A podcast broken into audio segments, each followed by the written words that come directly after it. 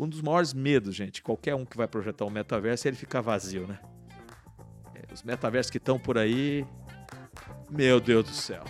Você vai lá, tá tudo vazio. A hora que tá vazio, tem alguma coisa errada ali. Ou seja, o espaço não tem alma.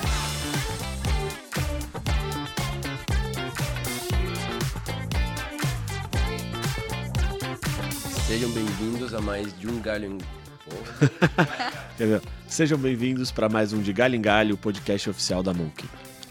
Viu? É isso. Muito obrigado.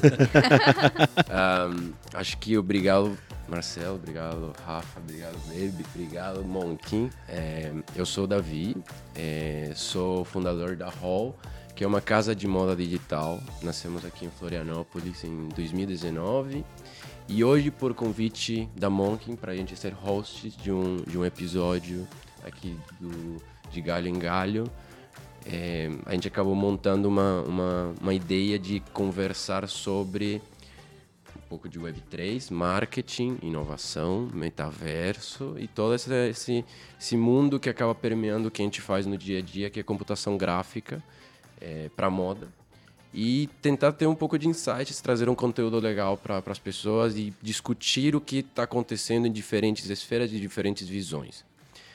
Aí eu vou deixar vocês se apresentarem, é, ficarem bem à vontade para falar com um pouco sobre a trajetória de vocês, o que, que hoje estão fazendo.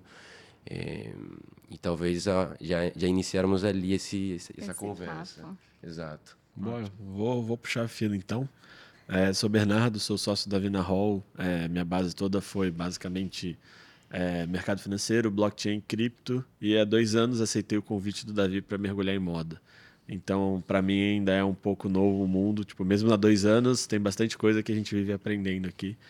E nessa parte do digital, pô, tem muita coisa ainda que a gente vai aprender, vai desenvolver e faz parte, acho que, da trajetória do desenvolvimento da inovação, né? Perfeito. Bom, gente, eu sou a Rafaela Guimarães. Eu, eu sou empreendedora da Web2, na verdade. Então, sempre Legal. trabalhei na área de marketing para as redes sociais, digital, enfim. Mas esse ano eu fui me direcionando um pouco também para a Web3, na parte de conteúdo. Então, hoje eu sou head de conteúdo da Alma DAO, que também é uma organização descentralizada autônoma, muito na pegada da Web3, com diversos empreendedores é, fantásticos lá. E aí eu tô como head de conteúdo, então alguns também me conhecem como a host do Web3Cast, que é o podcast voltado à Web3 da Almadal. Tive a oportunidade aí de entrevistar vários ícones de Web3 e pessoas da Web2 que estão indo para a Web3. Então, curto bastante o tema. E hoje eu tô aqui, a gente está aqui em família, né? Tô aqui com meu pai, que eu peguei acho que um gene dele da, da inovação e da tecnologia Legal. também. E aí Legal. ele está aqui para falar sobre metaverso, tecnologias imersivas, que sabe pouco sobre o tema. Uau boa tarde, né? Bom dia, boa tarde, bom dia, boa noite, depende, depende. do horário. É o meu primeiro podcast na vida, né? Então eu estou muito orgulhoso, assim, estou honrado pelo convite que vocês me fizeram para falar um pouco, contar um pouco da minha experiência e depois eu vou contar como é que eu fui parar nesse mundo uhum, uhum. do metaverso. Mas eu sou da velha guarda, né? Sou engenheiro mecânico de formação. É, eu sou um dos dos, é, fui um dos criadores do Sapiens Park aqui em Florianópolis, fui superintendente de tecnologia da Fundação Certo mais de 20 anos, né? tive empresas, né? participei de, de vários fóruns de, de, inovação e sou professor também da FIA, que é uma escola de negócios em São Paulo, exatamente na temática inovação. Uhum. E foi de lá até, depois eu vou contar um pouco a história, que a gente bateu com essa temática do metaverso, se bem que eu já vivo, já interagi com essa tecnologia dos mundos virtuais desde o começo de 2000.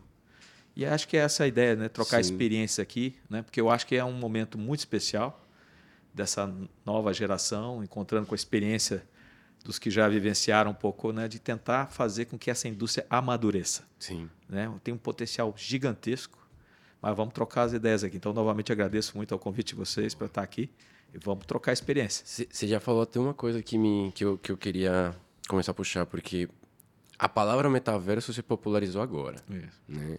Mas os ambientes virtuais são coisas que já tem muito é tempo acontecendo. o próprio conceito é antigo. O próprio ah. conceito é antigo. É, anos ah. 90, 92, que ah. nasce o livro de ciência ficção, vem Exato. a palavra, Exato. se perde na história e volta depois. Exato. Só que algo que tal, é, pode eu sinto, pelo menos, que acaba confundindo um pouco as pessoas é o que, que é esse metaverso e o que, que são ambientes virtuais. Aqui, no final das contas, são as mesmas coisas, né? Uhum.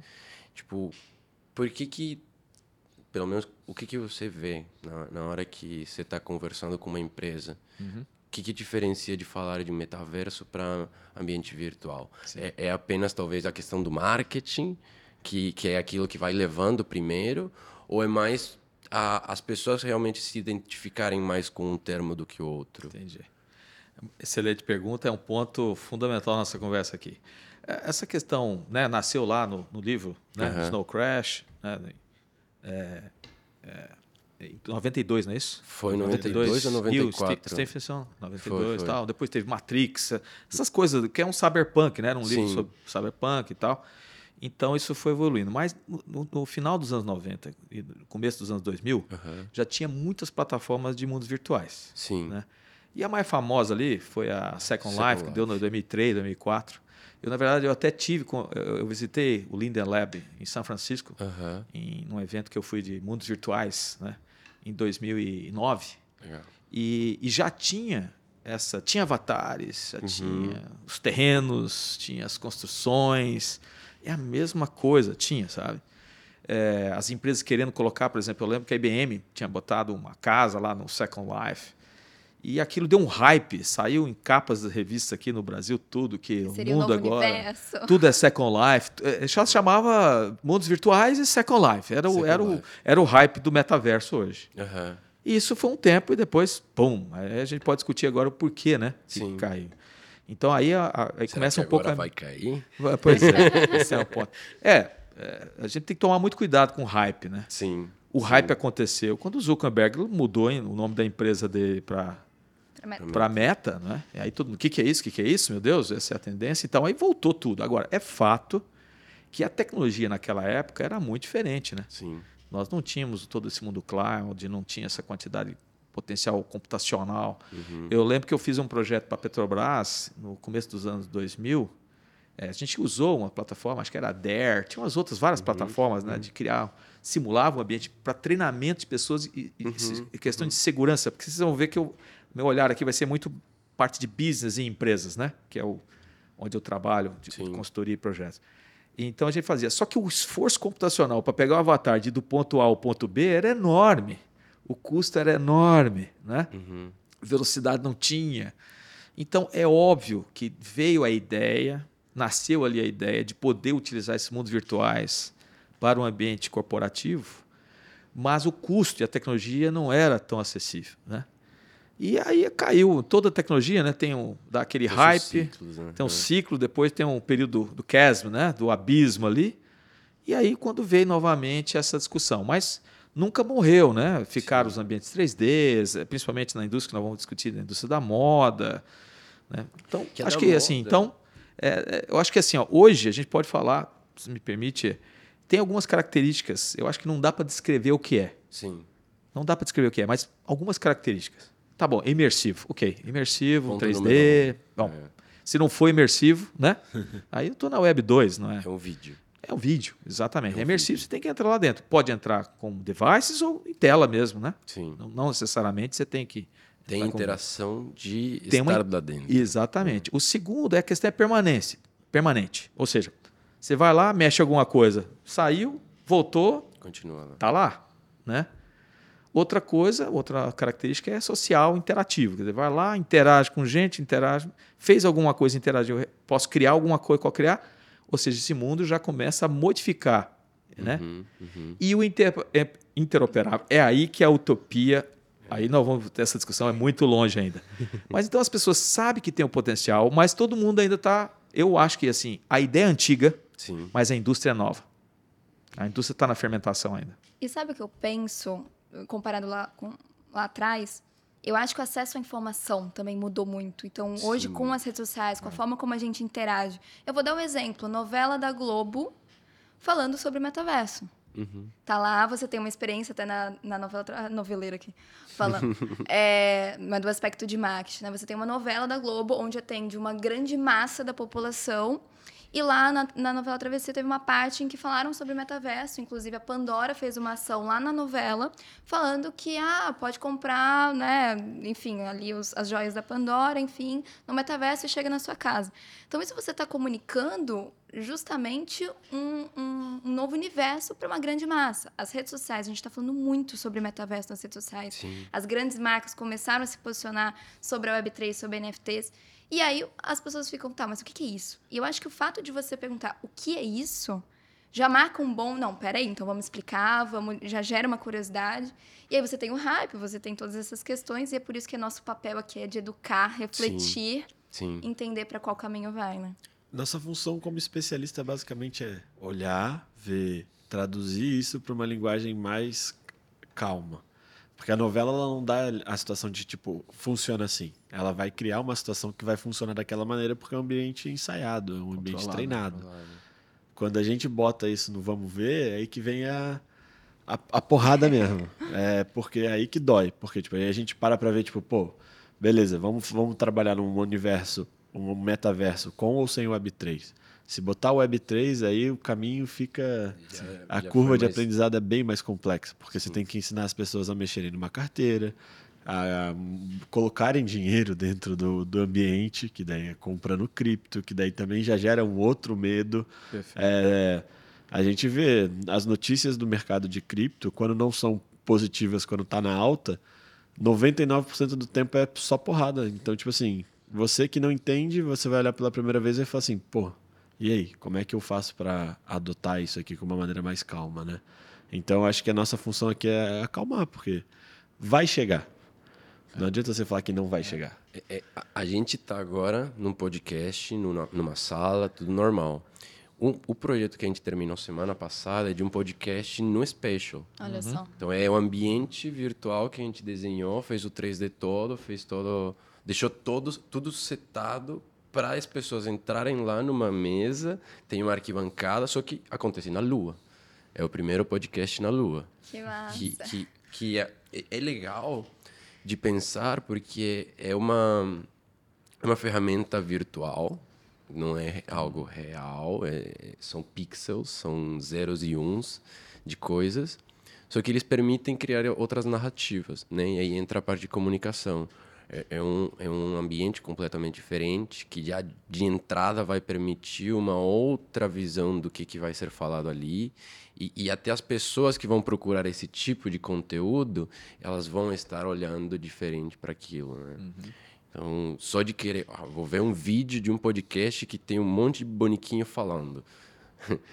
é completamente diferente. E já vou fazer até uma relação no Meta Connect, no Meta Connect, quando a Meta lá estava anunciando todas as novidades, enfim, recursos. Tem uma parte que ela falou sobre divulgar Reels, né? E uma parte ali de uma gravação do que foi vivido lá no metaverso como uma rede social de você postar ali os conteúdos.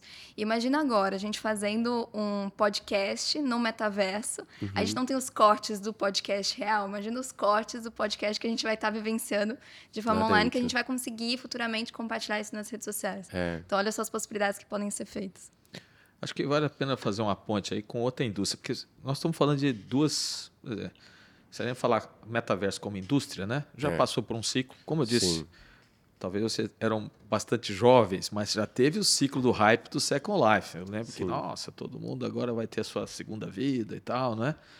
E, e eu lembro conversando com o pessoal do Linden Lab lá em São Francisco, eles estavam com uma dificuldade enorme de ganhar credibilidade ao setor empresarial, porque eles tinham um foco muito inicial no B2C, business to consumer. Eles estavam se reposicionando para B2B. Uhum. Mas tinha ficado tão eh, solto o mundo, tão meio caótico, né? Que foi muito difícil reconquistar isso. Hoje, obviamente, está vivo, né? A plataforma e tal, mas tem nichos, né? Então, hoje a gente não está falando de um metaverso único, mas vários. São, vários são as aplicações que vão são as nascendo. aplicações, exato. No nosso são... caso, a gente pegou moda, Exato. que, por sorte, moda acaba abrangendo muita coisa da vida das pessoas, Exato. né? Então, esse é um, acho que essa é uma mudança, é um amadurecimento da indústria. Não imaginar que é um metaverso só. O que está se discutindo bastante são os padrões de tecnologia para fazer isso ser interoperável, porque acho que por isso que a, A interoperabilidade ainda é uma utopia, tem muita água para passar debaixo coisa. da ponte, né? Tem Principalmente nessa área de vocês que é o 3D, né, de tecnologia e tudo.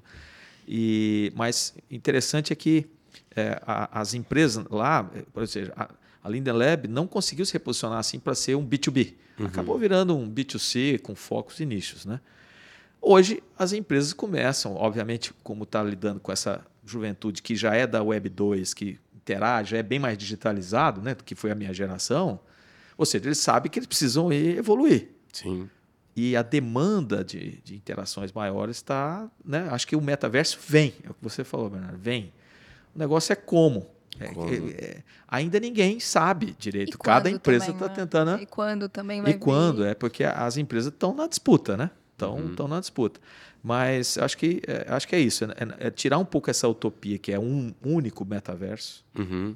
né? E vai ter nichos, então a gente vai poder falar, por exemplo, a Microsoft recentemente, acho que no, no Ignite deles, eles definiram como três tipos de metaverso. Uhum. O metaverso consumer, essa talvez seja esse mais ponto que o Zuckerberg quer fazer, não é? Sim. O business ou commercial, como eles falam, que é uma coisa mais B2B, assim, de negócio, processo de negócio, que acho que é, é um pouco da experiência que eu quero compartilhar aqui com vocês, que eu estou trabalhando. E o metaverso industrial, que aí é simulação de plantas industriais, fazendo digital twin, né? Uhum, uhum. Essa visão de você tem a planta lá e você vai gerenciar a planta real pelo mundo virtual e vice-versa, simulações, é digital, né? Sim.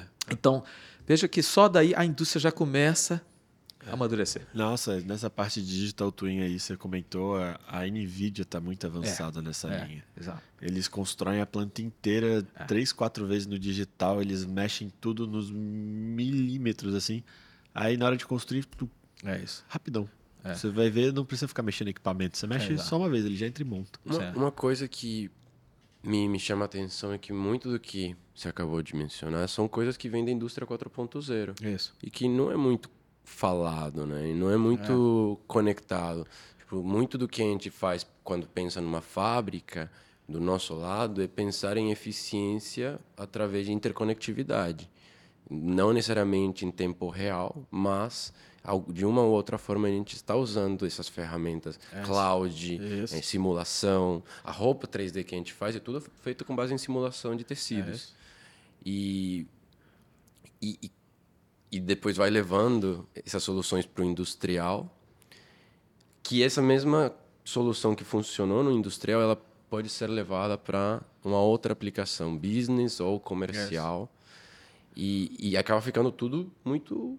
Parece que é muita coisa, mas é, um, é uma aplicação específica, porque ainda tem muitas perguntas a serem feitas. Então, qualquer coisa que você, você começou a fazer abre uma série de opções infinitas e, e- e- e tudo mais.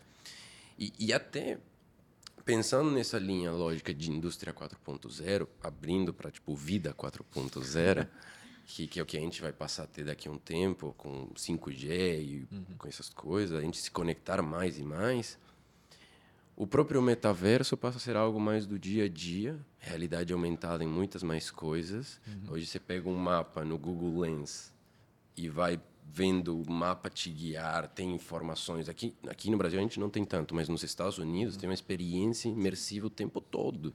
Você sempre está recebendo conteúdos digitalmente em todas as direções, em todas as coisas. E o, o próprio metaverso talvez seja o dia a dia, só que com mais intervenção de conteúdo digital, mais intervenção de, de informação de forma digital, né? Interessante.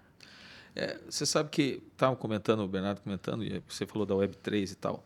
A gente tem que tomar um cuidado, Uhum. porque tem algumas pessoas que começam a associar diferentes indústrias e dizer que tudo é metaverso. Sim, É, tecnologias Web3, blockchain é uma coisa. Né? Legal. Metaverso, o conceito dos mundos virtuais é outra. Se elas vão convergir, é outra história. sim. não é? É, e aí tem a- o que eu chamo das tecnologias sociais, da engenharia humana. Aham. As pessoas, por exemplo, uma das falhas que aconteceu no tempo do hype lá, depois morreu, se fazia mundos virtuais muito bacanas. Sim. O pessoal entrava, contemplava, acabou a novidade, não voltava. Né? E aí tem uma outra indústria que acho que prestou um grande papel nesse negócio, que é a indústria de games. Sim. A indústria de games, que, que usou né, o máximo de tecnologia que tem, porque Para fazer os MMOs uhum, com aquela uhum. qualidade e tal, é muita tecnologia, né? E faz com que também o aspecto humano das comunidades estejam vivas lá dentro. Então, esse aprendizado é que eu acho que ainda tem que ver como é que isso como vai levar. Assim? A gente está tá discutindo isso, na hora que a gente avançar um pouquinho mais, eu vou contar para vocês um pouco o que a gente está fazendo, que a gente está gamificando alguns processos uhum. nas empresas para as pessoas terem motivo, ter missão, ter engajamento, ter propósito, é, propósito né? ter né? trabalho em time lá dentro do metaverso empresarial. Eu acho que isso é só jogar, só jogar as pessoas, ah, vai lá, interagem. Não interagem. É, exatamente. É, tem que ter uma, tem que ter um motivo, sabe? Sim. Né? Mesmo vocês pensar num ambiente né, para moda e tal, imagina você gamificando uma força de venda uhum, ou uhum. gamificando uhum. um processo produtivo, fazer que as pessoas interajam. Ou seja, o metaverso tem que efetivamente para ele pegar uhum. qualquer tecnologia, né? Tem que resolver um problema real. Sim. Alguma coisa de eficiência que você está falando da, da indústria 4.0, que eu acho que esse metaverso industrial vai vir para realmente resolver o problema de simulação custo, né? Quanto é que é um custo de fazer uma instalação errada lá e acho que a mesma coisa se aplica a essa que você está falando da, da vida, né? Tem que ser agregação real mesmo. Sim. Então eu acho que vai ter que ver esse aprendizado dessas diversas. Acho que vai vir coisa da, da Web3, o metaverso da, desses padrões novos, né? Do metaverso Forum, né? uhum. né? Standards Forum lá, vai uhum. criar um monte de coisa para ter essa interoperabilidade, né? De tal Sim. forma que igual é na internet, né? Tá lá o padrão, né? O W3 Consortium lá tá lá, define os padrões, como é que os sites vão se conversar, porque senão, né? Isso vai acontecer. E esse aprendizado da indústria de games, eu acho que essa convergência aí é que vai dar vai dar vai fazer com que o metaverso prevaleça. Na... É, porque a indústria tem que amadurecer, né? Muitas indústrias Sim. surgem na, na história né, pela convergência de outras indústrias. Né? A Revolução Industrial é isso, foi convergência do aço, do motor a vapor, uhum, não é da estrada. Assim. Essas convergências, a própria internet, né? Sim. Computador, transmissão, né? E a comunicação, energia e tal. E, bom, vamos embora. Então, acho que vai acontecer. Agora, é um período de muita novidade de fermentação na indústria, né? Muita uhum, novidade. Todo uhum. dia aparece um. E muitas mortes. Todo Muito nascimento e muitas mortes. O, o, o é, é, curioso. No sentido de indústria, né? Sim, sim. Não, mas o, o, o produto de interoperabilidade que a gente começou a desenvolver tem uma, uma menina na Europa, começou um ano atrás, e por esse ano de genialidade que ela teve de começar a pensar nisso muito tempo atrás, ela não conseguiu ter o timing de encontrar um mercado para a ideia dela. E não encontrou timing para pivotar também quando precisou. Exatamente. Foi um ano, ela chegou a nível de conversa com o PlayStation para ter interoperabilidade entre os jogos e tudo mais. Só que não tinham as pessoas querendo comprar isso é. ainda, uhum. né? E, e, até por isso que, que eu achei muito interessante te chamar, porque você está conversando com muitas pessoas ultimamente que estão colocando coisas muito novas desse mundo Web3 e também se relacionando, por exemplo, a Adriane, que, que a gente estava conversando mais é, antes, ela entrando com um, um, mais um produto de conteúdo dela. Ela tem mais uma linha de conteúdo através dessa, dessa ideia do metaverso agora. Sim. E aí a, a, a, comunicação marketing é muito importante porque é o que leva as pessoas para alguma dessas coisas que a gente vai usar. E a gente nerd, né? A gente não comunica. Sim. Esse é um problema clássico e muitas vezes Sim. muitos projetos morrem Sim. porque não foi bem comunicado e porque as pessoas que sabem comunicar não ficaram sabendo.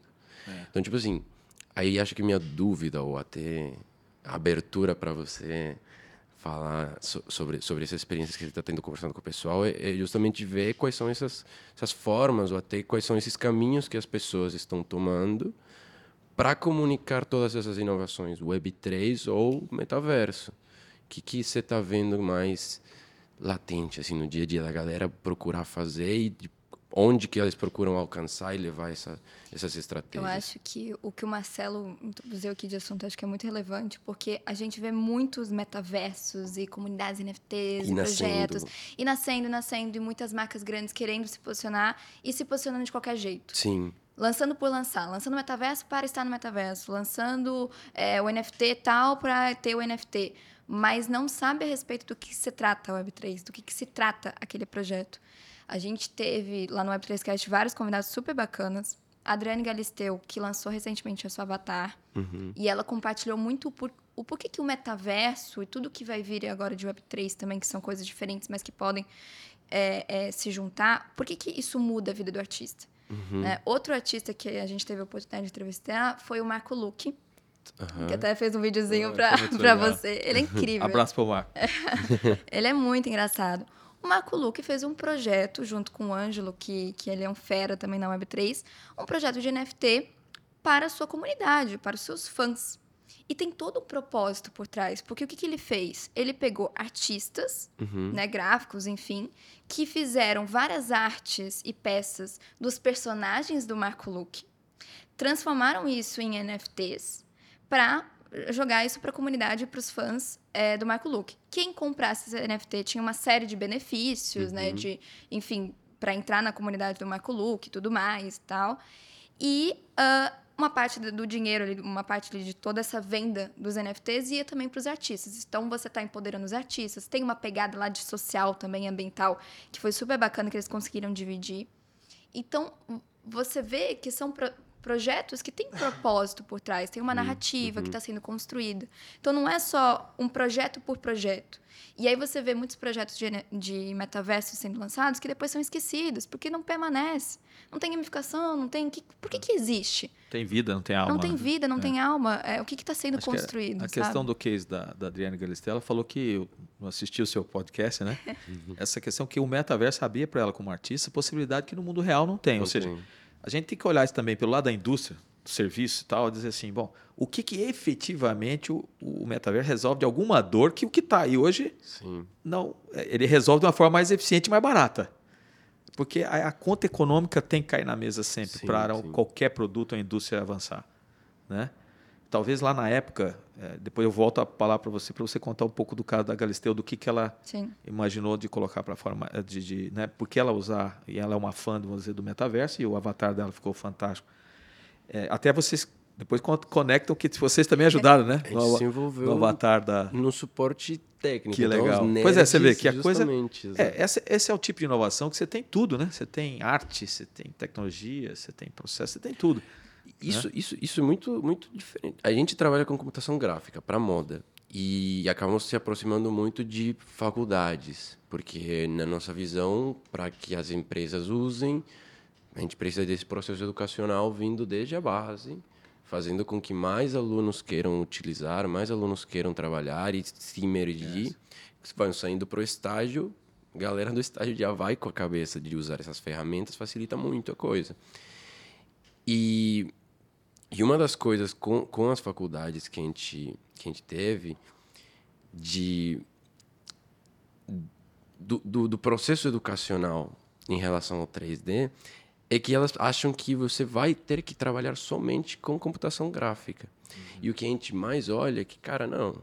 Enquanto mais diverso, tipo assim, a gente trabalhou com o Jax para fazer essas coisas, ele é fotógrafo. São 23 anos do olhar de fotógrafo fashion para montar uma câmera em um software 3D que faz toda a diferença. Câmera e iluminação. Que É. hoje a qualidade de, de, de- de- das imagens, o produto que ele entrega, é de longe o mais elevado que tem no Brasil e vem da mistura desses conhecimentos.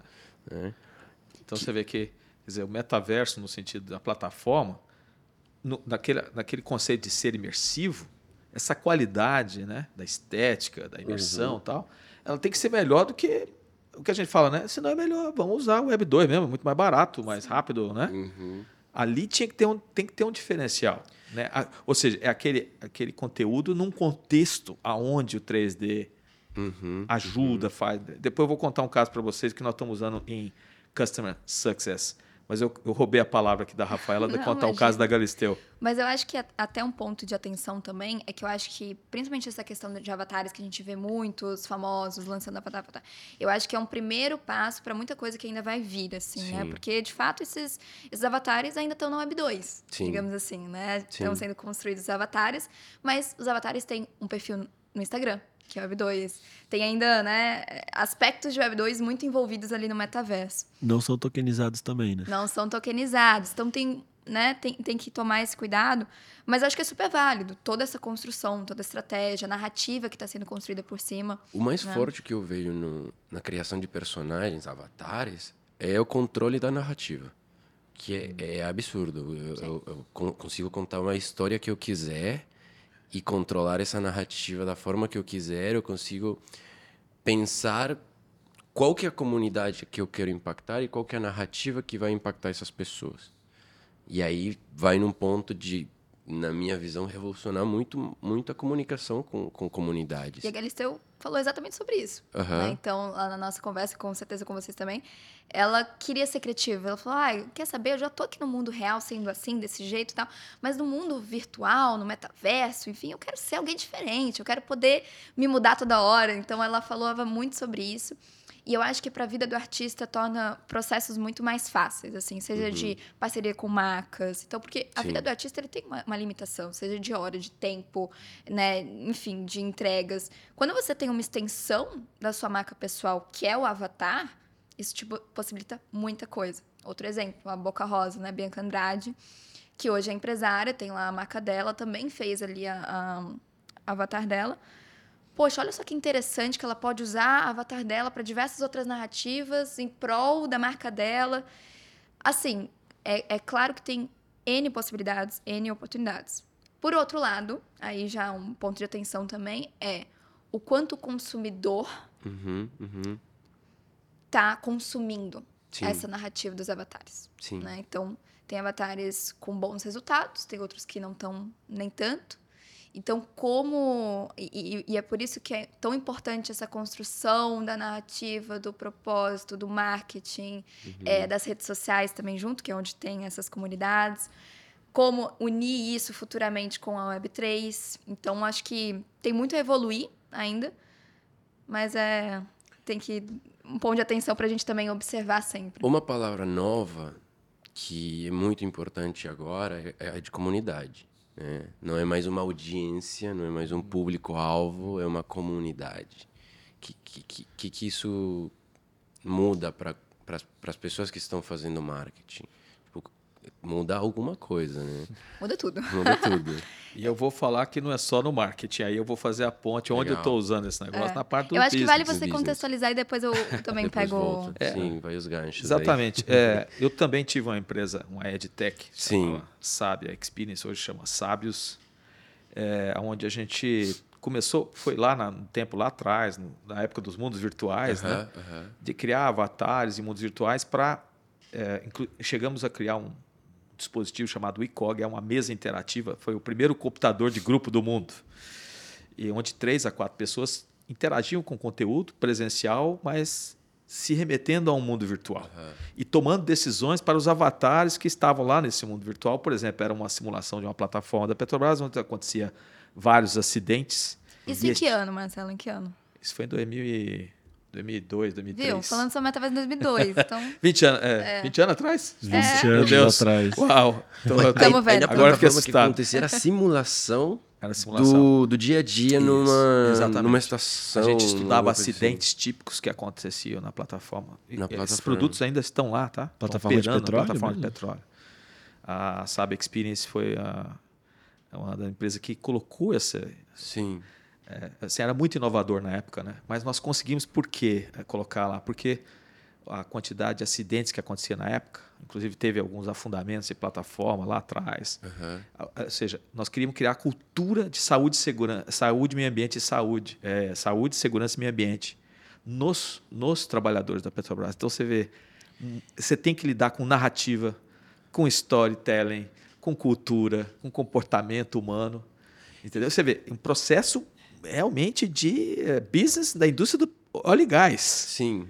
Né? E a gente usava essa plataforma e conseguimos reduzir números expressivos, porque a gente fazia com que as pessoas naquela mesa interativa, como se fosse uma sala de situação, brincando de Deus ali, de, de um game, E era durante os treinamentos? era, eh, a gente tinha sessões de meia hora todos os dias na Petrobras, assim, para aquecimento do comportamento. Né? Porque você sabe que nós temos o sistema límbico e o sistema o córtex Aham, nosso, a aham. gente simula coisas. Então, se você vive, treina, né? todo, todo atleta sabe muito bem disso. Ele está testando as redes neurais que ele vai usar Sim, quando ele sim. está mentalizando o exercício que ele vai fazer. Então, era um exercício comportamental de, de saúde, segurança e meio ambiente todos os dias na Petrobras, que é uma, na, na- na plataforma que é um ambiente extremamente perigoso. Sim. É, né?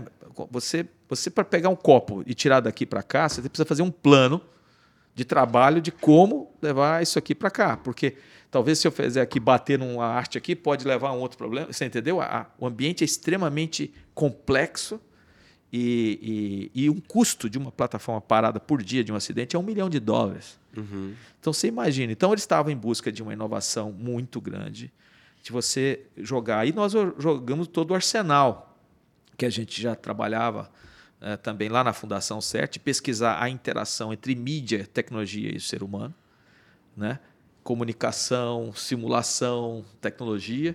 E juntamos tudo. A Sábia tinha artistas, eu tinha a mesma quantidade de artistas e a mesma quantidade de engenheiros. Uhum. Então, esse mundo de você, né, o mundo do metaverso é isso, é o mundo do encontro das artes, do pessoal que entende de gente, entende das emoções humanas, da narrativa, com o mundo da tecnologia. Uhum. Uhum. É, é- é aí que é esse equilíbrio que vai dar certo. né? Então, você vê, isso há 20 anos atrás. Né? É, ou seja, a gente precisava criar narrativas. Quando, voltando agora para os tempos que foi a época da, da, da pandemia, eu sou professor da FIA, como eu falei, Sim. né? lá na área de inovação. Imagina que a pandemia, eu, eu dou aula de design thinking, desenvolvimento de produtos e tal, e o pessoal, eu tinha dinâmicas humanas presenciais. Né? E de um dia para o outro, a FIA teve que fechar. Aí a FIA falou, professor Marcelo, Se vira. 15 dias para digitalizar seu curso. Sim. Então, a gente fala, de novo, né? A crise é a mãe da inovação. Sim. Então, só que nós já estávamos trabalhando com o meu outro sócio, que é o Vitor Guimarães, né, de, um- de umas tecnologias que a gente estava usando, que estão hoje disponíveis nas empresas, chamado SharePoint Space, da Sim. Microsoft. E nós juntamos as peças. Só que eu tinha essa história do storytelling lá, do, Uhum. né, da- do treinamento. Falou, vamos juntar narrativas. Então, nós gamificamos o curso de MBA. Os alunos, eles montam squads, eles vão disputar um investimento. Eu crio uma história-jogo e eles vão ter que fazer projeto. E isso à distância, os times à distância, utilizando o ambiente digital, Uhum. Uhum. vão interagir, vão ter missões, vão construir coisas no ambiente digital. E foi implementado isso, a gente fez isso em 45, é, três meses, vai. Três minutos. Três meses. Pô, Mas veja, os três meses, mais anos Sim. de, Sim. de experiência, de, de saber dosar. Pra, pra o storytelling, exatamente, são anos, né? né? A gente já tinha passado pelo virtual world, né? Sim. Já tinha porque, por exemplo, um dos maiores medos, gente, qualquer um que vai projetar um metaverso, é ele ficar vazio, né? Sim. É, Os metaversos que estão por aí, A maior parte tá meu Deus do céu. Você vai lá, tá tudo vazio. É. A hora que está vazio, você fala, tem alguma coisa errada ali. Ou seja, o espaço não tem alma. Eu sou engenheiro mecânico, mas aprendi nessa época que é, a humanidade, nossa, né, entender de ser humano Uhum. é fundamental. Então, assim, quem está mexendo com o metaverso, misture gente. Não só de tecnologia, mas gente de humanidades também. Sim. Mas é isso. Ou seja, fomos capazes de mudar o MBA. Hoje o MBA está gamificado, os alunos adoram. Aí um dia, agora, recentemente, eu ah, professor, mas isso aqui é um metaverso. Eu falei, é, chama aí do jeito que você quiser. Agora é. Agora é, tudo bem. Mas o mais importante é, é Sim. o pessoal usar um ambiente digital, mas que tenha vida e que tenha um propósito de fato. Uhum. Né? E isso depois eu conto como é que nós estamos fazendo isso em empresas, em processo de negócio. Eu já quero saber agora. Mas eu todo falando demais. Eu tô falando demais. Não sei, Não, Bernardo. eu quer tô quietinho, que o? Davi pegou o gancho Vai que eu ia Davi. usado justamente da comunidade, né? Porque É. Esse, esse é um ponto que você falou, que assim, o que, que é comunidade? Né? O que, que é comunidade?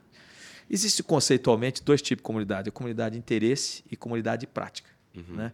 Comunidade de interesse, eh, esse conceito foi construído pelo professor Gerhard Fischer, da Universidade do Colorado, inclusive estive lá conversando com ele, um cara fantástico, um alemão nos Estados Unidos. E, mas ele, ele é um tipo, ele fazia integração de engenharia social com tecnologia, né?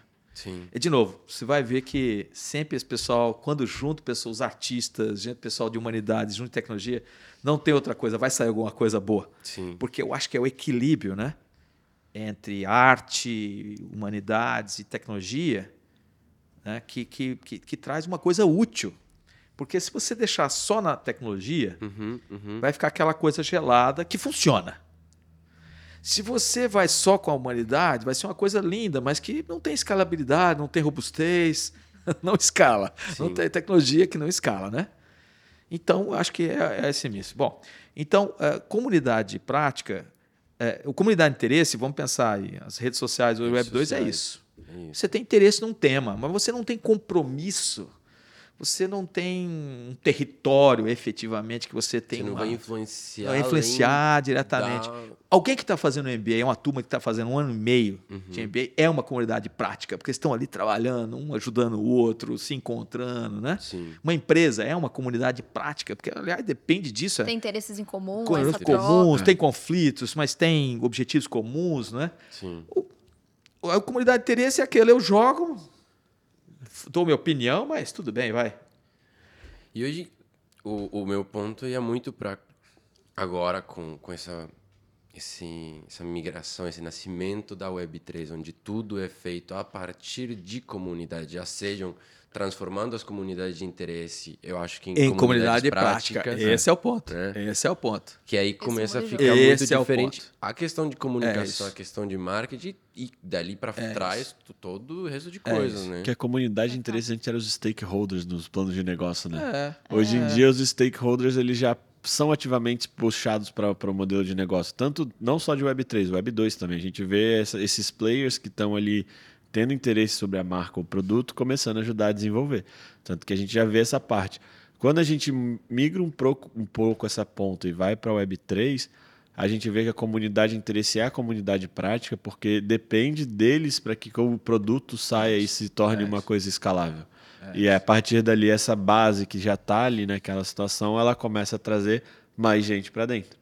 Então, tipo, o difícil é você conseguir transformar essa comunidade prática em, comuni em comunidade, essa comunidade de interesse em comunidade prática, porque quando você consegue Que é fazer o essa que vocês ponta. falaram, a alma, ah, os propósitos dos projetos, né? E eu acho que um ponto também é como fazer com que as pessoas queiram entrar na minha comunidade. Sim, sim. né? Então o FOMO, né? Fear of missing out, digamos assim. Então você hoje você vê grandes marcas construindo comunidades muito interessantes. A própria reserva, né? Criou Sim. ali a Reserva X, a comunidade da Reserva é super bacana e tem muita troca qualificada, né? Então para você ter uma comunidade hoje, do ponto de vista de marketing, tem muitas marcas que falam: "Ah, eu tenho comunidade, eu tenho não sei quantos seguidores nas redes sociais". Cara, isso não é comunidade. Deixa eu te explicar tem trocas, né? Você Sim. precisa ter ambientes em que tenham trocas, enfim. Então, não é uma audiência, e sim um ambiente de trocas, práticos, enfim.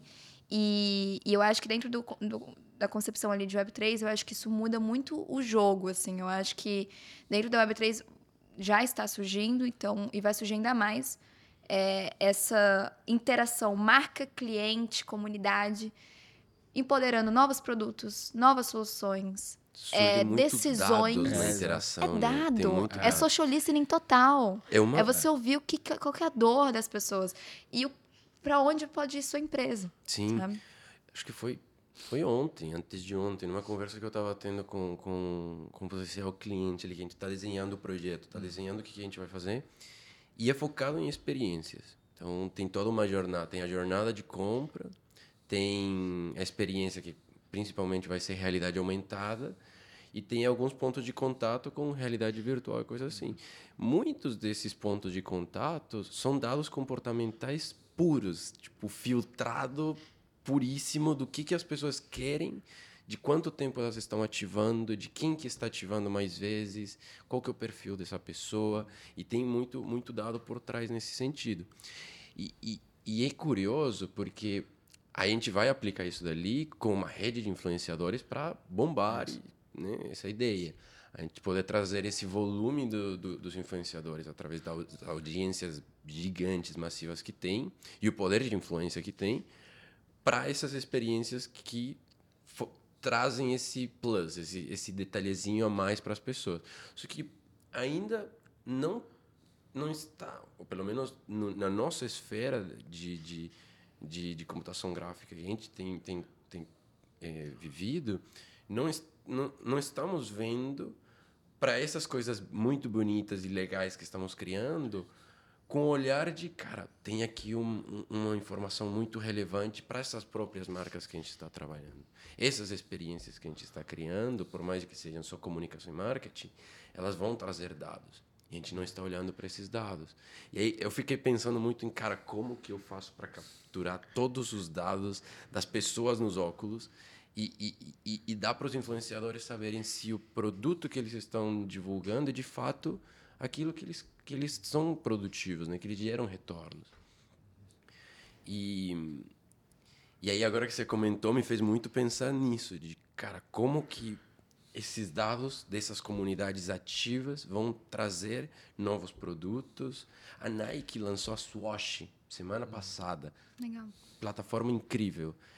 Não mencionaram, acho que tem duas linhas onde eles usam as palavras mais técnicas, blockchain, Web3, duas linhas, assim, no site inteiro. O resto é tipo, a gente quer que vocês venham construir é. produtos é com a é gente.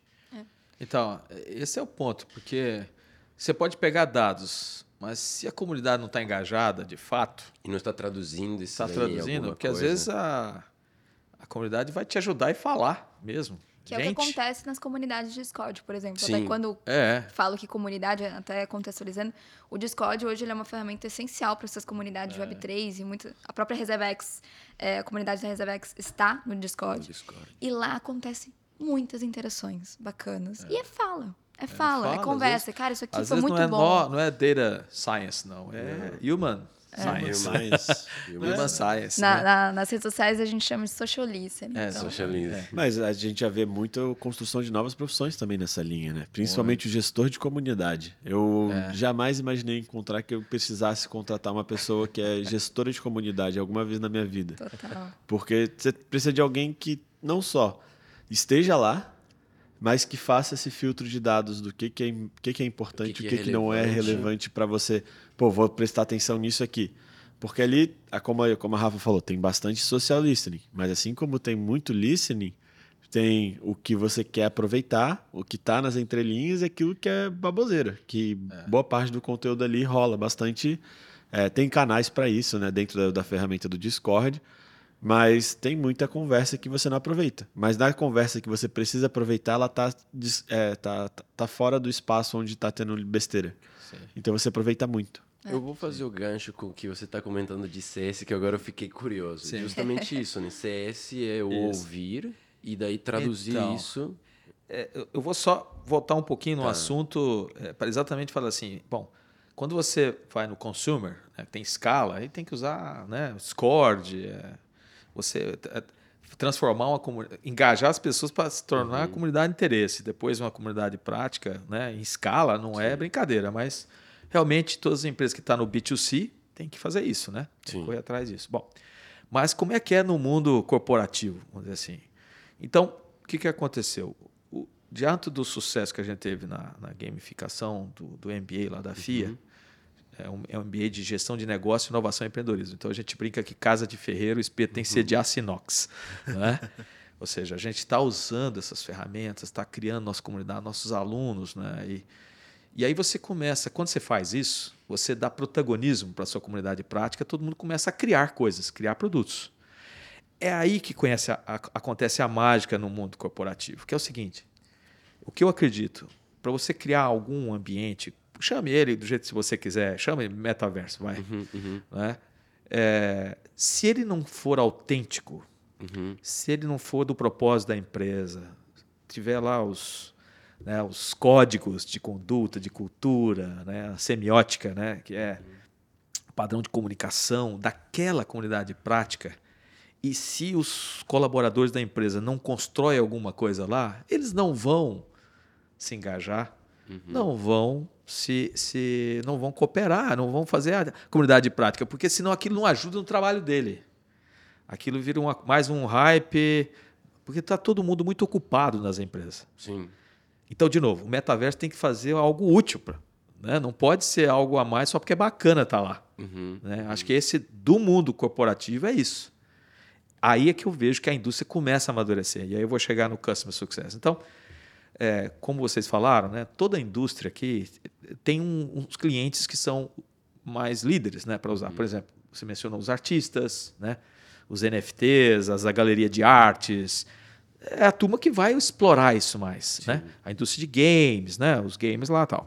E no, e, na, e no mercado corporativo. Então, as primeiras empresas que estão dando alguns passos, de, né, são geralmente empresas de consultoria ou empresas que vendem produtos de tecnologia para outras empresas. Uhum. Né? Então, tem um caso da, da Accenture, que se juntou, utilizou uma plataforma da Microsoft, a Outspace VR, e criou lá o, o N-Floor, que é um, um, prédio lá de, de, de fazer eh, todo um onboard uhum. da Accenture, do mundo inteiro, é feito naquele, naquele metaverso lá. Mas ali todos os espaços são todos da, da Accenture, sobre as tecnologias deles, sobre as plataformas dele. Você está entendendo? Os avatares, eles, é um avatar mais cartonizado, né? Sim. Mas eles utilizaram o código deles lá fizeram. Então são primeiras tentativas. Né? É, e aí tem um conjunto de empresas de tecnologia que geralmente é muito vende SaaS, né? vende software como serviço para outras empresas, tem os seus processos de customer success, uhum. success né? Ou seja, eles estão, eles não vendem mais, eles não vendem produto, ele vende o quê? Ele, ele tem a cultura do customer centric, ou seja, toda a equipe da empresa tem que estar interessada no sucesso do seu cliente. Uhum. Então a pergunta é com, será que o metaverso ajuda a criar uma ferramenta onde esse ponto de encontro deles, do, dos funcionários, dos colaboradores das empresas, com seus clientes para aumentar a interação entre eles e cultura e ele entender melhor o cenário futuro do seu cliente? E aí sim o metaverso ser, ser essa ferramenta de comunicação, interação, criatividade, cultura, você entende? Troca. Troca é, é nesse momento que, então, a gente, em função desse sucesso que nós fizemos lá na, na FIA, nós criamos um, um projeto de plataforma de estamos integrando algumas ferramentas, né, nós, ferramentas que estão do mercado. Então, a gente integra SharePoint Space, o Teams, a gente está olhando o Spatial também, para uhum. integração de mundos abertos, de alguma aplicação pode entrar o Outspace VR também. Ou seja, é um conjunto de ferramentas, mas para criar esse ponto de encontro. Então, isso a gente está fazendo algumas empresas, uma empresa que é implementadora né, é, de uma grande empresa de software mundial, uhum. né, para ativar os seus, os seus customer success, né, que são tem, tem a função Customer Success na, na empresa, mas na verdade a gente está descobrindo hoje que são várias funções da empresa para entender o cliente e ser o ponto de encontro do cliente. E o mais interessante é que o cliente agora está interessado. Peraí, mas, mas o meu sucesso é o, é o sucesso do meu cliente. Então é, também tem que ser um espaço do cliente do cliente. Sim. Entende? Porque aí sim, então, aí o metaverso talvez seja a única forma sim. de você usar uma ferramenta, porque só redes sociais, e-mail, diretórios no, no computador não vai, não vai resolver. Entende? Então a, a gente está acreditando que é isso, aí uma dor real, sim. numa mudança, né, um ponto de encontro. Aí realmente, ali é comunidade de prática na veia, né? Porque, no fundo, você está colocando o colaborador da empresa quase no sapato do cliente dele e atraindo o cliente do cliente para estar tá junto ali, entender Sim. novos produtos, novos serviços, novos processos, entendeu? É cultura, é, é tudo, a comunicação, é. Então é, é, dentro desse aspecto. É, é um trabalho inovador, né? Mas é função dessas várias, esses 20. Acho que, acho que é isso que a gente tem que olhar. Tem 20 anos de história aí Exato. desse mundo virtual, dessas coisas tudo fazendo que, que, vão... que as empresas vão, vão utilizar, né? Para seguir em frente. E sabe o que eu acho que é interessante que você falou desses ambientes? É que vocês se preocupam em como é que vai ser a vivência nesse ambiente. O que, uhum. que tem que ter nesse ah, ambiente e... que o cliente do cliente tem lembrou... que ver, enfim, tudo mais. Você me lembrou uma coisa. Como Casa de Ferreiro tem que ser de pau, ou seja, você também tem que criar uma história-jogo, um storytelling, para que os próprios colaboradores se engajem. Sim. Ou seja, eles é que vão, no fundo, são eles que vão criar. Sim. Eu acho que é por aí. Quanto é. mais ferramentas de autoria, igual você pega um Spatial, né? Uhum. Que tem uma facilidade enorme de criação. Você vai ter os. É, no fundo, é os criadores, vai ser os próprios usuários. Exato. Né? Os creators lá vão ser os próprios users mesmo. e aí sim, vai criar território, essa coisa. Já dá para sentir que você entra lá, tem space já começando de um monte de gente lá dentro. Já. Entendeu? Hoje, é, acho que aí a indústria começa a amadurecer.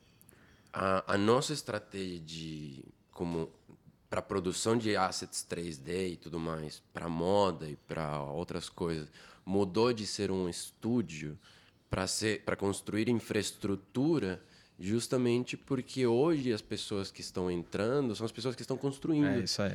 São as pessoas que estão Você querendo está empoderando criar... eles. né? Exato. É. Essas pessoas ali que vão levar as outras. Elas vão criar as experiências que vão ser incríveis, experiências que vão ter diferentes propósitos e vão ter diferentes nichos, usabilidades e diferentes coisas, que a gente como estúdio nunca vai ter a capacidade de pensar em todas as possibilidades. Você está criando sua comunidade. Exato. A sua A comunidade nossa- é prática, a né? nossa Exato. comunidade É é, muito é, olhar para esses estúdios de games, artistas 3D, designers de moda, é, estilistas, marcas que querem construir esses ambientes para eles e terem as ferramentas para fazer isso. Eles poderem ter a private label É deles no- É. no- no- nos diferentes ambientes estarem tranquilos de que vão poder desenvolver uma roupa que vai funcionar lá e vai- vão, vão conseguir entregar aquele, aquela utilidade final, né? Então, essa, essa É, pivotada É isso aí. que a gente está dando agora é, é muito olhando em quem que está hoje ali e, e- e- e acreditando que agora essa, essa subida, esse hype vai ser o momento no qual vai se construir as estruturas para se manter e termos um lugar permanente, né? Tipo, não muitos Isso. lugares. É, acho que esse é um ponto que vocês me perguntaram ali, né? Será que a gente já passou um tombo da indústria do mundo virtual, né? Sim. Se a gente vai ter um segundo, né? É. Eu tô acreditando que não, porque tem alguns elementos. Essa questão que você está colocando, que todas as empresas já começaram a ver a necessidade de dar esse protagonismo para suas comunidades, Sim. pra- é, porque aí aquela função do metaverso ser social, Social. interativo, ter economia, né? Ter, ter negócios rodando ali. É uma economia criativa. É uma vai economia criativa total. Então. Creators É, Economy. É economy. a palavra então, que a gente tá exatamente. escutando então, isso vai pegar em tudo, né? Até porque a já inovação pegou na Web 2. já e- pegou na Web 2 e vai, na pegar, Web 3, também, vai pegar certamente. no ambiente né? virtual. Eu acho assim, a, a a Web 2 ou a Web 3, elas vão se essa coisa é evolutiva, não é? Ela vai, vão ela ser- vai é. se vai evoluindo, não é assim a coisa, ah, isso aqui é tal, E tal, vai não se é dividir, assim, né? né? A indústria é curva S, mas elas não são tão estanques assim, não é? muito provavelmente a gente vai ter coisas da Web 2, tipo assim, que a gente Isso. chama de Web 2, dentro das experiências Isso, imersivas, isso, né? claro. Como as redes Aquilo que sociais, for vão mais eficiente, entende? redes sociais. Se o exato. 3D faz sentido, por exemplo, no SharePoint Space, a gente não usa avatar. Uhum. Você tem um ambiente 3D com os painéis, estão toda a informação, ou seja, o acesso à informação é rápido. O É propósito melhor é a informação, é informação, o acesso, né? Se você quer fazer uma interação, ah, vamos uma interação aqui com o avatar, Uhum, digitaliza seu rosto, vamos lá, mundo comprar, vamos lá no, no Spatial, vamos No encontrar, né? Ou vamos, vamos uma conversa olho no olho mesmo, vamos pro Teams ali, vamos fazer uma reunião ali. De lá ali já sai na sala de reunião, já entra lá. Né? Não pode ficar preso a essa questão tecnológica. Use aquilo que for melhor para sua cultura, para sua A tecnologia vai se adaptar ao que Claro, as pessoas estão nós fazendo. temos que estar né? focado. Isso. Eu acho que o metaverso vai evoluir se ele estiver centrado no ser humano. Sim. Agora, a tecnologia é que tem que mostrar alguns caminhos que seja possível, né? Óbvio, aí entra essa questão dos padrões que vocês estão discutindo, que vocês Sim, estão interagindo. Ou seja, essa. Então, assim, eu tenho muita dificuldade de ver o metaverso igual aquele a utopia lá do Red Play One, de, do Oasis ser uma coisa única. Aliás, indico todo mundo também a ver Eu esse acho que- filme, que, eu acho que é bacana. É, recomendo, né? Red Sim. Play One, é, do Steven Spielberg, né? É. É. muito legal, conceitual, mas aquele mundo único lá, Uhum. e- que é um pouco que, que o Meta tentou fazer ali, parece que está dando um passo para trás, que, que são criar mais salas, mais mundos. Então, eu acredito mais em mundos, Vários, né? vários mundos, É uma né? das vários coisas que- metaversos que... chama, né? É uma das coisas que a galera mais fala assim, ah, é, dentro da Web3 do metaverso já escutei bastante essa discussão. Vai ter só um ou vão ter vários? É. Na, na minha, meu ponto de visão é, cara, vão ter vários. Não dá pra gente É ficar isso. só na, na cabeça ali falando assim, não, vai ser só esse ou vai ser só aquele. Ou como a meta chegou e botou na cabeça, vai ser só o meu. Não é, só o seu. é. É, compartilhado. E, detalhe, os jogos também vão passar por esse detalhe. Hoje é tudo centralizado. Quem produz os assets são eles mesmos. Quem faz, is- quem faz tudo são eles mesmos. A gente vai ver totalmente agora o mundo, os, os usuários migrando para onde eles conseguem criar. Então a gente vê umas ferramentas como Roblox, Sandbox. É, E que você- no fundo é- são vários mundinhos lá dentro, É, né? são, Cada game são. é um mundo, É. tá lá no universo é único lá, É um universo mas no universo tem vários mundos. Exato. O Fortnite com o modo criativo tá muito legal. É, muitas então, marcas, exato, muitas empresas é. estão entrando. É, criando suas ilhas lá, né? Criando é isso? suas Suas ilhas. ilhas, é isso. O, a, qual que foi que criou N Inverso? Foi a Univale, Unisul, alguma delas. Alguma da... Eu acho que foi o Univale.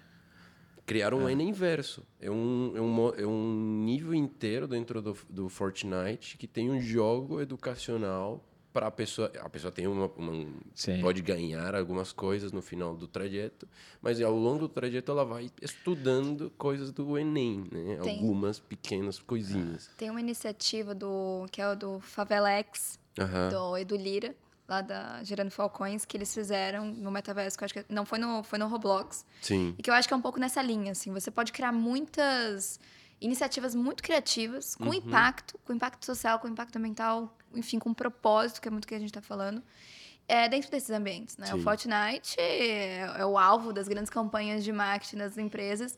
Tem muitas coisas que, ok, faltam mais narrativas, tem outras que, nossa, que bacana que foi criado. E eu acho que esses ambientes têm muito essa questão da criatividade. Você pode criar o que você quiser lá dentro, do jeito que você quer. Sim. Então, e, e já tem uma audiência, uma comunidade muito forte lá.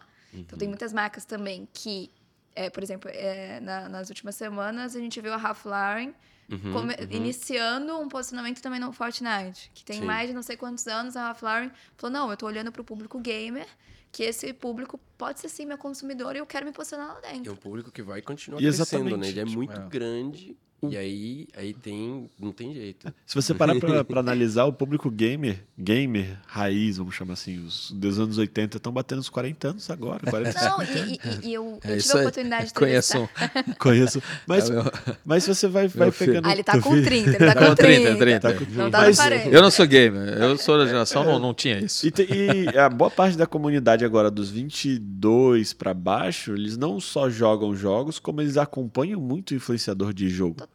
Então, tipo assim, a gente vê muitas marcas aqui que a gente trabalha comunicando com games, eles falam assim, cara, eu tenho um, L, um RP, que é um servidor do GTA, por exemplo. Lá só pode ter mil usuários simultâneos.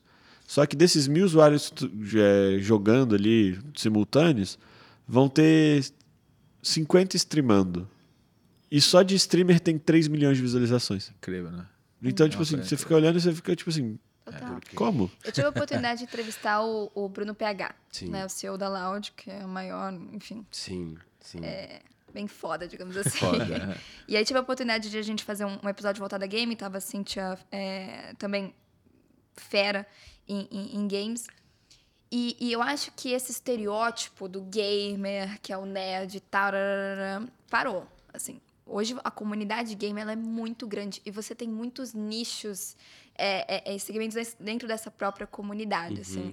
E essa própria e ela fez até uma provocação que eu acho que é interessante. Hoje todo mundo ouve música, né? A gente não chama quem ouve música musicers.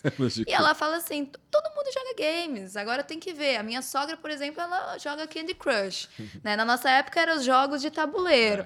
Né? O, o- meu irmão, ele joga no, no PC. já Então, assim, você tem diferentes comunidades dentro dessa grande audiência que é o universo game, e você tem oportunidades muito reais. Sim. Você tem uma diversidade muito grande. Hoje, mulheres e homens estão ali meio a meio. Na América Latina é pau a pau, 50% a 50%.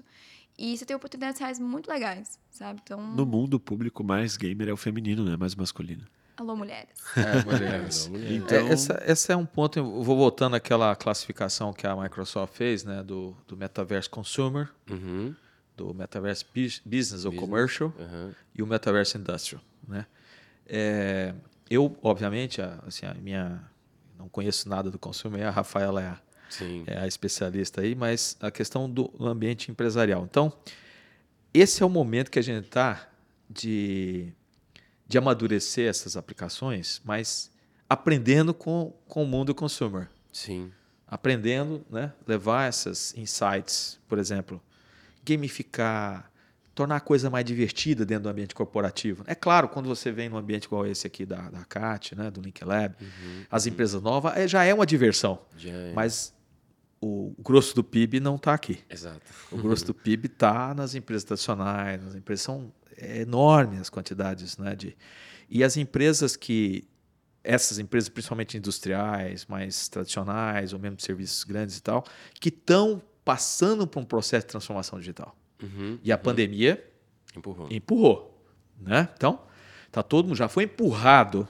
Agora, ao mesmo tempo, acontecendo alguns movimentos ali. Quer dizer, Sim.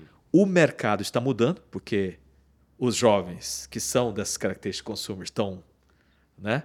Estão, estão Sendo mais relevante Não, na eles estão virando economicamente ativos, agora eles estão Exato. começando a virar clientes. Então, eu tive num evento recente desse meu cliente que a gente está fazendo esse projeto, o cliente deles é na área de construção civil, e várias empresas de construção civil já estão adotando o metaverso como parte do business Sim, sim. para experiência. Experiência não só de viver ao longo da. Eles estavam contando usando o metaverso para o pessoal ter a vivência enquanto a obra está evoluindo. Sim. Né?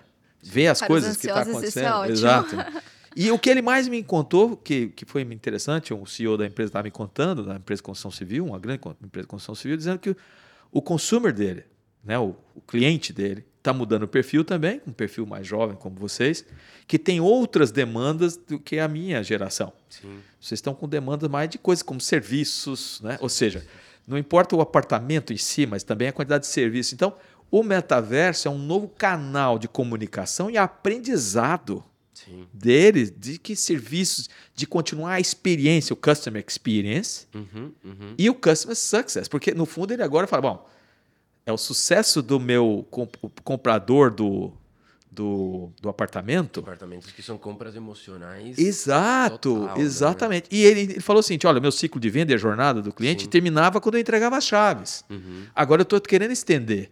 Porque esse meu cliente quer comprar serviço, ele quer comprar o serviço do supermercado dentro do prédio, ele quer comprar o serviço do serviço pet, entendeu? Outro serviço que, que o business dele está evoluindo para isso, não só fazer o prédio em si, mas uma experiência. Tipo, levar um pet shop pra dentro Aí o metaverso começa A Hall nasceu Apresentar- essa lógica ali. Olha aí. Eu trabalhava na Brunholi, aqui no Link Lab. Sim, com o Barbosa. Isso. Grande inovador. Acabou, acabaram as coisas que eu tinha para fazer na, na- nas coisas de construção. E eu comecei a pensar muito em, tipo, que coisas giram em torno do aluguel? É isso aí. Que coisas giram em torno do aluguel? Alimentação, transporte, eh, energia, vestimenta, eh, segurança, tem um monte de coisa. E quando caiu na moda, eu fiquei muito incomodado com os números de moda, que em muitos níveis são ridículos. E aí veio a ideia de, cara, como que a gente consegue construir essa, essa, essa sustentabilidade no negócio da moda, né? Uma coisa levou a outra e agora a gente trabalha com computação gráfica. E agora Vai você tomar.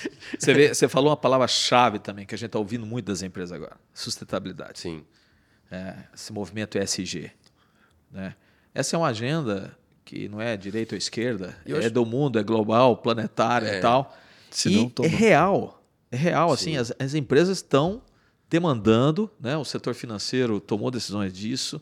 Então, veja, esse também é um nicho que a gente está vendo aí com de oportunidades. com certeza. Né? Por exemplo, como é que as empresas podem comunicar o seu produto para a sua comunidade de prática? Sim. O que, que ela está fazendo de ESG de fato? Né? Não é só as redes sociais, mas é, vamos vivenciar um produto, de repente, ideias. Essa, esse é um ponto mais importante que a gente está fazendo isso na FIA também, que é juntar a inovação com sustentabilidade, que é aquela palavrinha Sim. mágica da inovabilidade. Aham. Que é o seguinte, a ESG, o ESG é visto como um, desafio, vamos dizer assim, uma barreira de entrada, se você não, né, não cuida do environment, do social e do governance. Sim. Mas como criar produtos e serviços, como atingir novos mercados utilizando isso.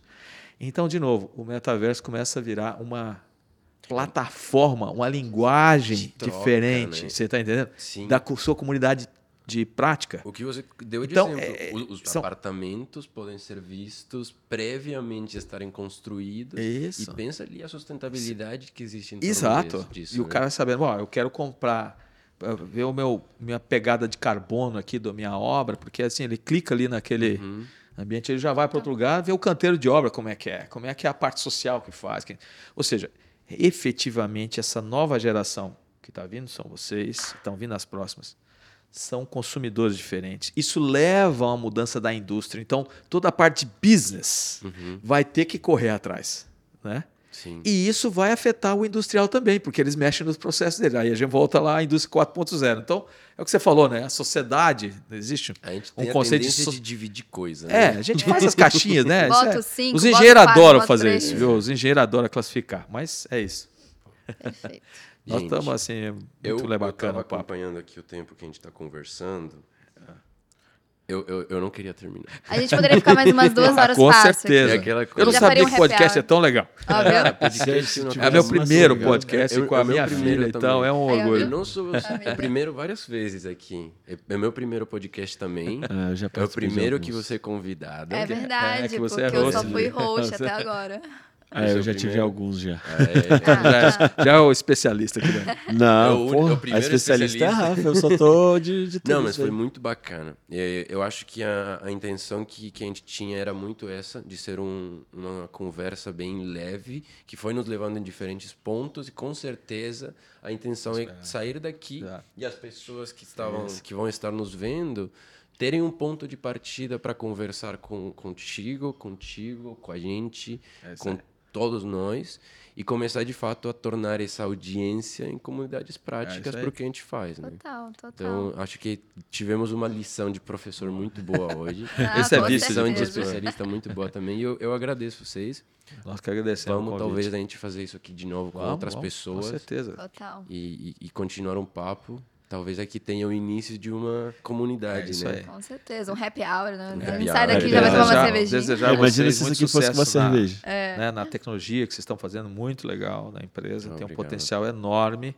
É, e o Brasil é isso, é essa, né, esse caldo de gente, culturas, inovações. Eu acho que nós temos muito para mostrar no mundo, né? principalmente nessa pegada de como juntar humanidade, tecnologia e E sustentabilidade. Eu acredito criatividade muito. aqui Criatividade é é, muito forte. É gente muito forte. O brasileiro ele é muito Por natureza já, né? natureza. Ele aceita e vai, testa, ele não tem muito medo. E muito empreendedor também, né? Porque a gente Muito, vê se o cara é. passa necessidade, o cara tem 10 reais, ao invés dele ir lá comprar comida, ele compra um pacote de bala e vai. É isso Vai- aí. vai é isso aí. Então, assim, eu queria agradecer novamente ao convite e contem comigo a próxima vez e agradecer a audiência aí. Estamos aí à disposição né, para estar interagindo sobre Perfeito. Eu metaverso. agradeço demais o convite. Muito feliz de estar aqui num podcast, primeira vez como convidada, nem do meu pai aqui em família. E, bom, você já sabe de onde que eu peguei o gênio empreendedor, né? Com certeza. Mas tô. Desde pequenininha, viu? Você já nasceu com ela. Enfim, mas muito feliz essa troca, acho que é super bacana. A maqueteira aqui falando, sigam, né, a Monk, o podcast nas redes sociais, acho que é super bacana, também os convidados, enfim. Então, o que vocês precisarem também de conexões, trocas, enfim, tô super à disposição. E, bom, é isso, fiquei muito feliz com a conversa. Show. Muito obrigado a vocês aí pelo, por aceitarem o convite e passar essa hora aí, a gente trocando ideia. Sucesso e saúde para todos. Até a Valeu. próxima. Obrigadão. Falou, até a próxima. Muito legal. Rapaz, voa o tempo, hein? Vou. Bom, Aqui. Obrigado, Marcelo. foi ótimo.